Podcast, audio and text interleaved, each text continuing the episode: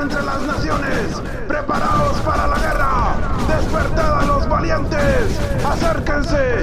Suban todos los soldados. Forjad espadas de vuestras rejas de arado y lanzas de vuestras podaderas. Diga al débil, fuerte soy. Esto es Despertando Valientes.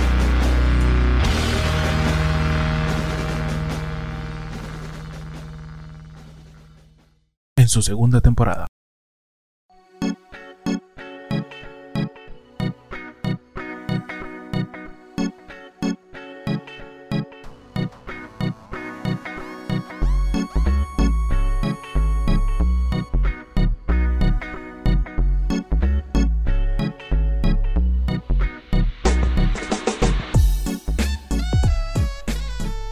¿Qué tal, qué tal, qué tal? ¿Cómo están? Empezamos aquí un nuevo episodio o el segundo episodio de esta nueva temporada de Despertando Valientes. Como ya lo han visto en el título, vamos a seguir hablando acerca de los inicios.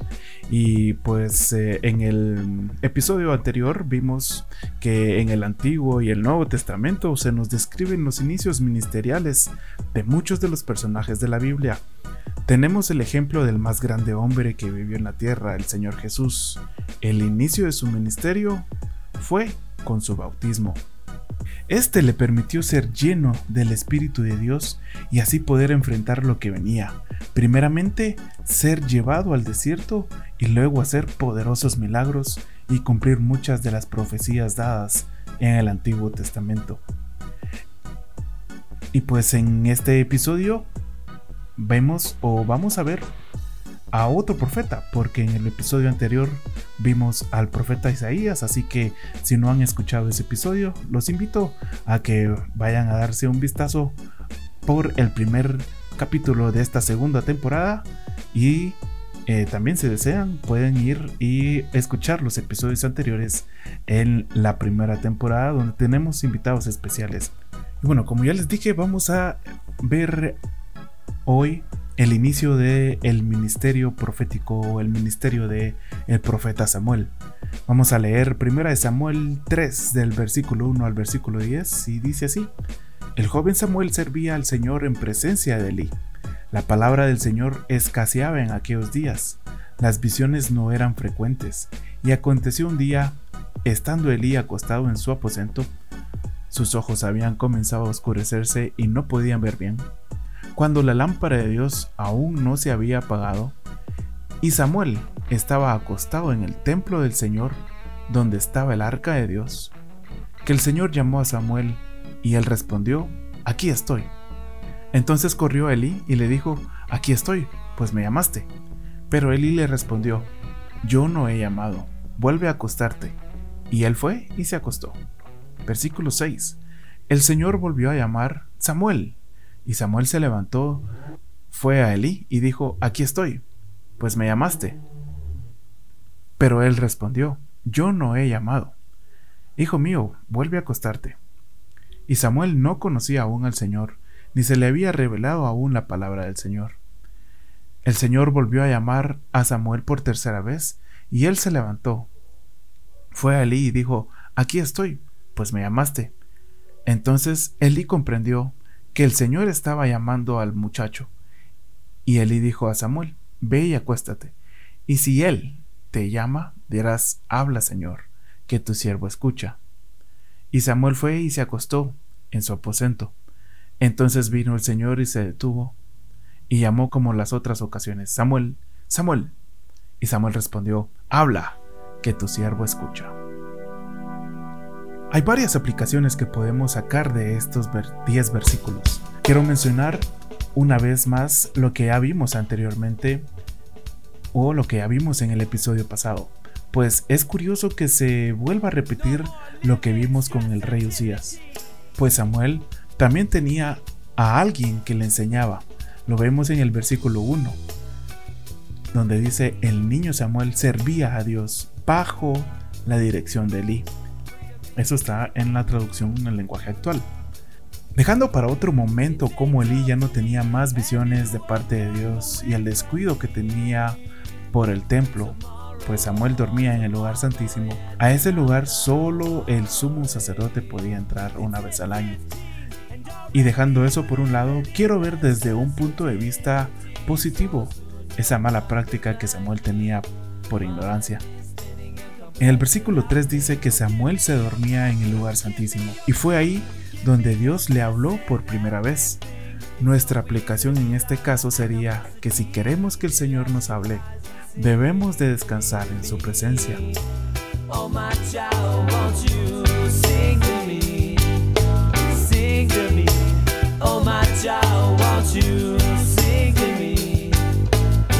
En esta época en la que estamos viviendo, se ha caracterizado porque la gente vive muy estresada, ansiosa, tensa, preocupada y todos andamos buscando la manera de relajarnos y olvidar las tensiones de nuestro día.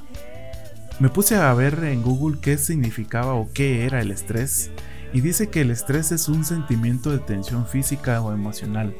Puede provenir de cualquier situación o pensamiento que lo haga sentir a uno frustrado, furioso o nervioso. Dentro de algunas cosas que se nos aconseja para aliviar el estrés, hay dos que tienen que ver con el descanso. Estas son aprender nuevas maneras para relajarse y dormir lo suficiente. Basados en estos dos consejos y lo que hacía Samuel cuando era un niño, nosotros tenemos una medicina extraordinaria para poder alejarnos del estrés. Esta es descansar en la presencia de Dios. Pero para poder llegar a su presencia, nosotros la tenemos que buscar.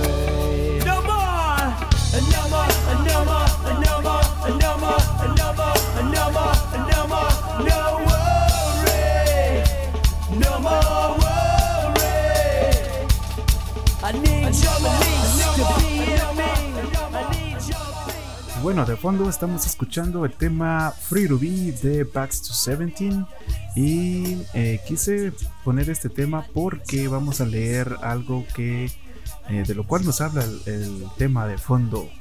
Eh, esto está en Mateo 6, 33 y 34, la versión Palabra de Dios para todos. Y dice, así que primero busquen el reino de Dios y el bien que Dios quiere que hagan y se les dará todo lo que necesitan. No se preocupen por el día de mañana, porque el mañana traerá sus propias preocupaciones. Cada día tiene sus propios problemas.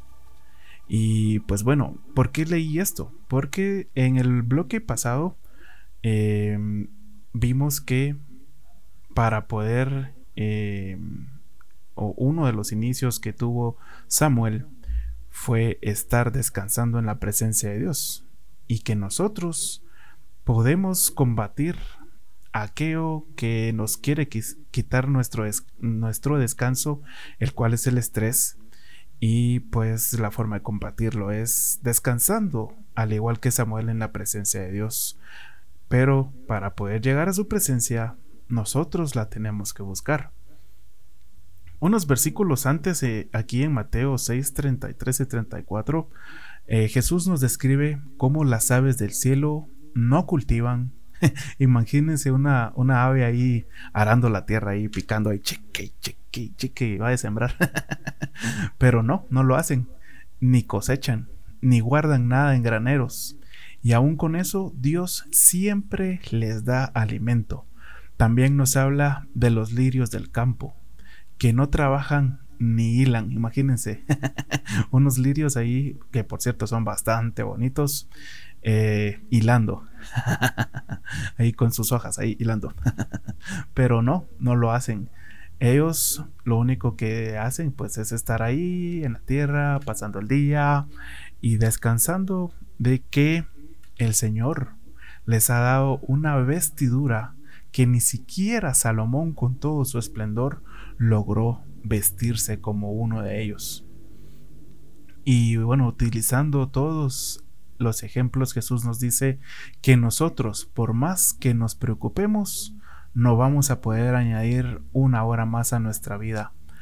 Nos dice que no nos preocupemos por lo que vamos a comer o lo que vamos a poner en nuestra mesa o, o, cómo o con qué nos vamos a vestir o dónde vamos a vivir, nos aconseja que busquemos primero el reino de Dios y como dice la versión palabra de Dios para todos, y el bien que Dios quiere que hagamos. O sea que busquemos primero el reino de Dios y el bien que Dios quiere que hagamos, o dicho de otra manera, la voluntad que Dios quiere que hagamos, para que todo lo que nosotros necesitemos se nos sea dado.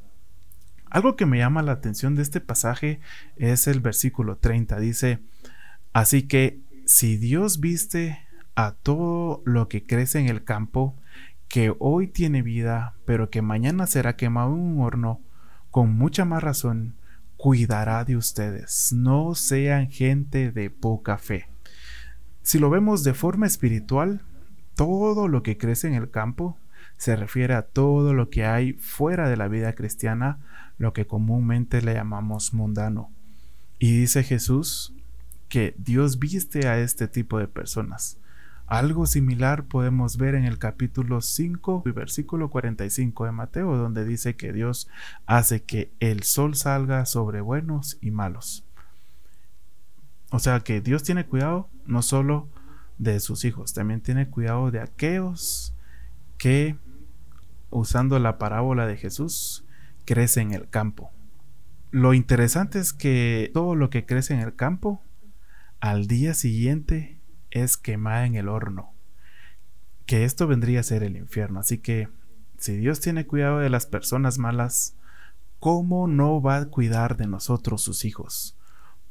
Nosotros que somos por los cuales vino Jesús a morir. ¿Cómo no nos va a cuidar si Jesús ya dio su vida por nosotros? Otro ejemplo de buscar primero las cosas de Dios lo encontramos en el capítulo 10 de Lucas, donde se nos cuenta la historia de Marta y María. Es una historia bastante, bastante eh, conocida. Y bueno, leamos un poquito de eh, ese pasaje. Lucas 10, 38 al 42 dice, mientras iba de camino con sus seguidores, Jesús entró a un pueblo una mujer llamada Marta lo recibió bien en su casa. Ella tenía una hermana llamada María, quien se sentó a los pies del Señor a escuchar lo que estaba diciendo. Pero Marta estaba preocupada, porque tenía mucho que hacer. Entonces fue y le dijo a Jesús, Señor, ¿no te importa que mi hermana me haya dejado todo el trabajo a mí sola? Dile que me ayude. El Señor le respondió, Marta, Marta, estás preocupada y molesta por demasiadas cosas, Pero solo hay algo realmente importante. María ha escogido lo mejor y nadie se lo puede quitar. María era la que se ponía atención a lo que Jesús decía, tanto que cuando Lázaro su hermano murió, no fue como Marta, que le reclamó a Jesús y que le habló tanto abusivo, sino que con humildad de corazón se dirigió a él y conmovió el corazón de Jesús. Marta, con su actitud, no hizo que Jesús pidiera ir a ver a Lázaro al sepulcro, pero María sabía cómo llegar al corazón de Jesús, y por eso, después de ver lo triste que estaba, pidió ir al sepulcro y hacer que Lázaro resucitase. Entonces, si vemos aquí hay dos actitudes diferentes. Nuestra actitud de buscar a Dios debe ser con humildad y no con altanería. No por obligación, sino por amor a Él.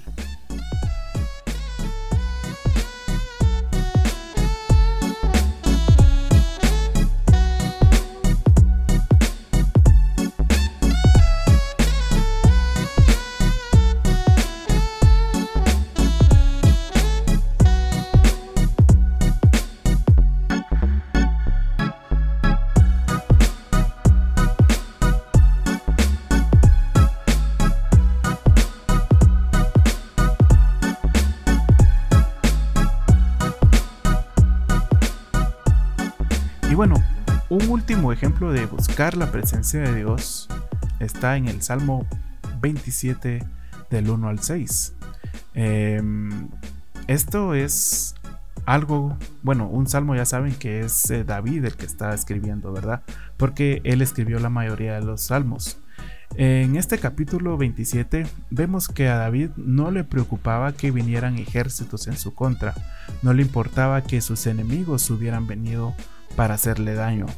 Él lo único que quería era pasar todos los días de su vida en la casa de Dios, en el lugar donde está su presencia. Sabía que si estaba en ese lugar no podría nadie hacerle daño. Tenía un profundo deseo en su corazón de estar en ese lugar. Y bueno, ¿qué les parece si leemos ese salmo? Y con eso vamos a cerrar el tema de hoy. Salmo 27 del 1 al 6, Salmo de David dice, El Señor es mi luz y mi salvación, ¿a quién temeré? El Señor es la fortaleza de mi vida, ¿de quién tendré temor?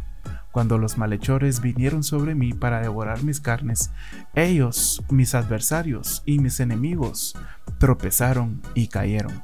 Aunque un ejército acampe contra mí, no temerá mi corazón aunque en mi contra se levante guerra, a pesar de ello estaré confiado. Versículo 4. Pongan atención a este versículo.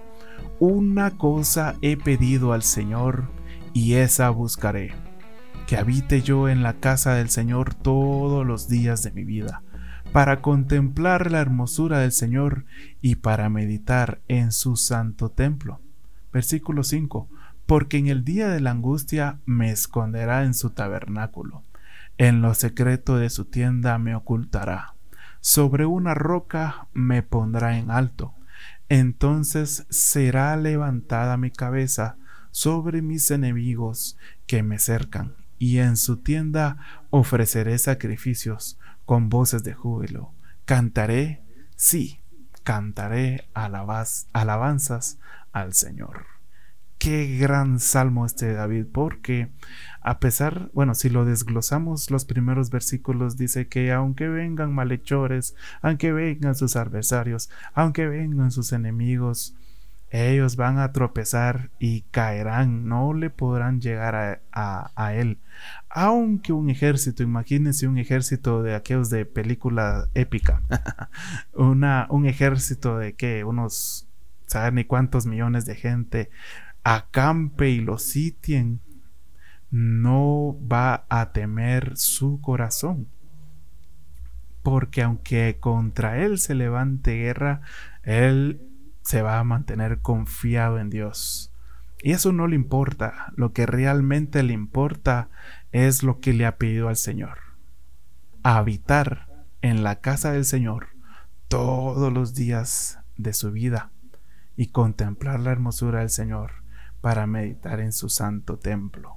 Eso es lo que realmente le importaba a David, porque él estaba segurísimo que en el día que tuviera problemas así de tamaño ejército, eh, el Señor lo iba a esconder en su tabernáculo, en lo más secreto de su santa morada. Así que eh, imitemos a David en eso, imitemos en pedirle al Señor y en buscar habitar en la casa del Señor todos los días de nuestra vida.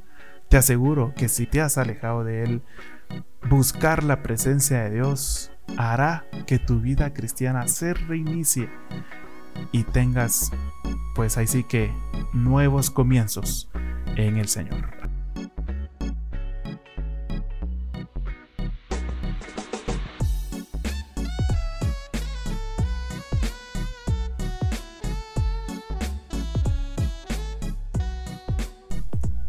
Bueno, hasta aquí el tema del día de hoy.